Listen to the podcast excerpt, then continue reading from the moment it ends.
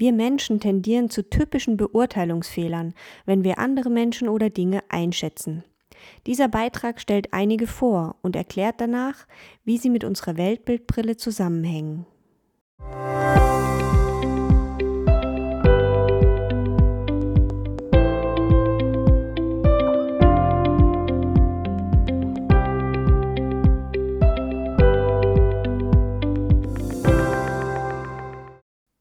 Wenn ich im Folgenden jeden Beurteilungsfehler kurz beschreibe, beziehe ich ihn immer auf die Einschätzung anderer Menschen.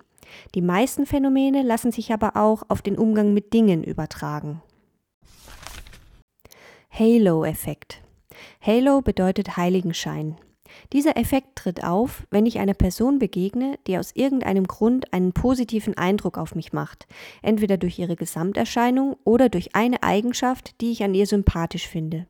Nun tendiere ich dazu, auch alles andere an dieser Person gut zu finden. Ihr Heiligenschein überstrahlt sozusagen den ganzen Rest. Mildeeffekt und Härteeffekt. Vom Mildeeffekt spricht man, wenn man bei der Beurteilung eines Menschen dazu tendiert, Milde walten zu lassen, also über Negatives hinwegsieht und Positives hervorhebt. Das Gegenteil wäre der Härteeffekt, bei dem besonders das Negative hervorgehoben und das Positive übersehen wird. Die Ursache dafür liegt in der beurteilenden Person selbst, weil sie zum Beispiel unbedingt gemocht werden will oder die Latte auch an sich selbst sehr hoch legt. Logischer Irrtum.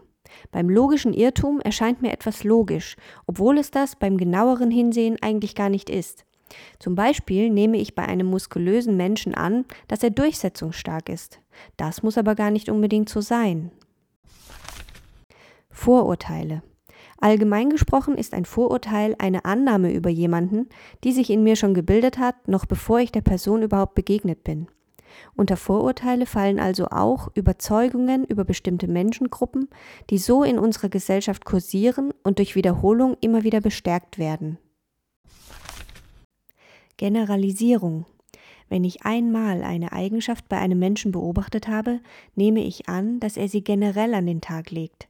Dabei könnte es sein, dass es eine Ausnahme war und die Person eigentlich eher anders tickt. Primacy-Effekt. Der erste Eindruck zählt. Auch wenn sich jemand später ganz anders verhält, bleibt meine erste Einschätzung einer anderen Person relativ lange bestehen. Abfolgeeffekt. Wie ich jemanden beurteile, hängt davon ab, wem ich sonst noch begegne. Danach richte ich meine innere Messlatte aus.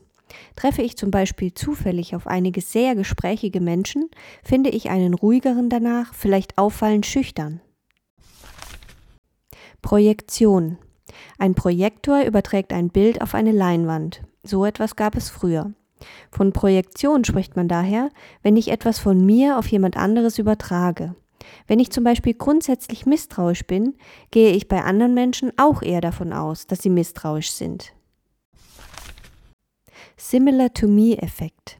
Wenn mir jemand sympathisch ist, weil er mir ähnlich ist, nehme ich auch in anderen Eigenschaften erst einmal eine Ähnlichkeit an. Übertragung. Manchmal ist jemand, den ich neu kennenlerne, einer Person ähnlich, die ich von früher kenne. Jetzt kann es passieren, dass ich emotional auf die neue Person genauso reagiere wie auf die von früher und der neuen genau die Eigenschaften zuschreibe, die ich mit der von früher verbinde. Bei diesen Beurteilungsfehlern passiert mir etwas, das ich eigentlich gar nicht will.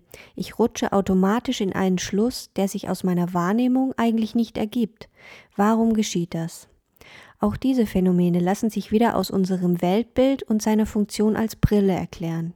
Wenn es stimmt, dass jeder seine eigene Weltbildbrille trägt, damit die Welt auf seine Weise betrachtet und auch selbst dafür sorgt, dass sich dieses Bild nicht ändert, dann liegen die Gefahren dieser Brille auf der Hand.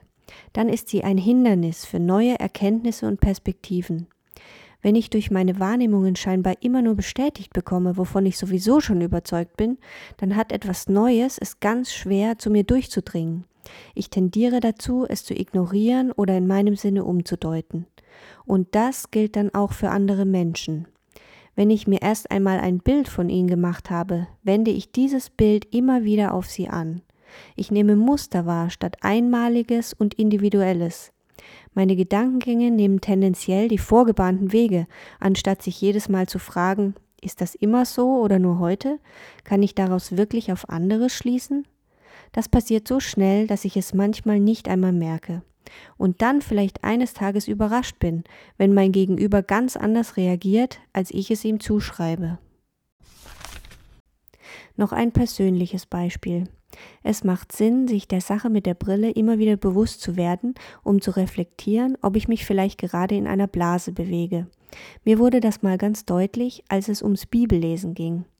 Auf einer Freizeit betonte eine Mitarbeiterin immer wieder sehr eindrücklich, dass Gott uns wirklich liebe. Er meine es wirklich gut mit uns und habe großes Interesse daran, dass es uns gut gehe. Am Anfang rauschten ihre Aussagen an mir vorbei. Ich tat sie als selbstverständlich ab, hatte sie schon oft gehört. Aber irgendwann konnte ich sie nicht mehr ignorieren. Sie betonte Gottes Liebe so eindringlich, dass ich begann, mehr darüber nachzudenken und festzustellen, dass ich eigentlich gar nicht wirklich glaubte, dass Gott mich wirklich liebt. Ich trug eher ein strenges und richterliches Gottesbild mit mir herum. Auf dieser Freizeit änderte sich etwas, und als ich wieder nach Hause kam, merkte ich das vor allem beim Bibellesen. Ich verstand viele Stellen nämlich plötzlich komplett anders. Zum Beispiel die Herr, du durchschaust mich, du kennst mich bis auf den Grund. Psalm 139, Vers 1. Bisher hatte sie eher mulmige Gefühle in mir verursacht, bis hin zu der Angst, dass Gott meine Fehler sehen und mich zur Rechenschaft ziehen könnte. Jetzt löste der Vers plötzlich Trost in mir aus, weil ich mich von Gott gesehen und verstanden fühlte. So ging es mir an ganz vielen Stellen und ich verstand plötzlich, wie wichtig es ist, mit welcher Erwartung bzw. Voreinstellung man an die Bibel herangeht.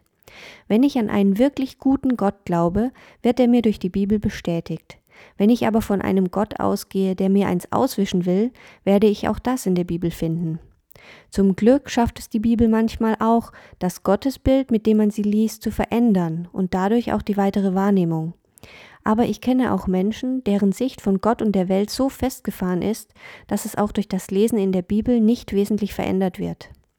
Wenn man sich über den Zusammenhang zwischen Brille und Bibel bewusst ist, kann man sich immer wieder mal fragen, warum deute ich diese Stelle jetzt so? Könnte das an meinen Vorannahmen liegen? Und was ist die Wahrheit? Fazit.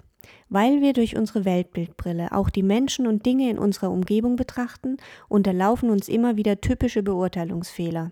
Sie entstehen, wenn wir uns schon ein Bild von unserem Gegenüber gemacht haben und das immer wieder auf ihn anwenden. Daher ein Zitat zum Abschluss. Es gehört mehr Mut dazu, seine Meinung zu ändern, als ihr treu zu bleiben. Friedrich Hebbel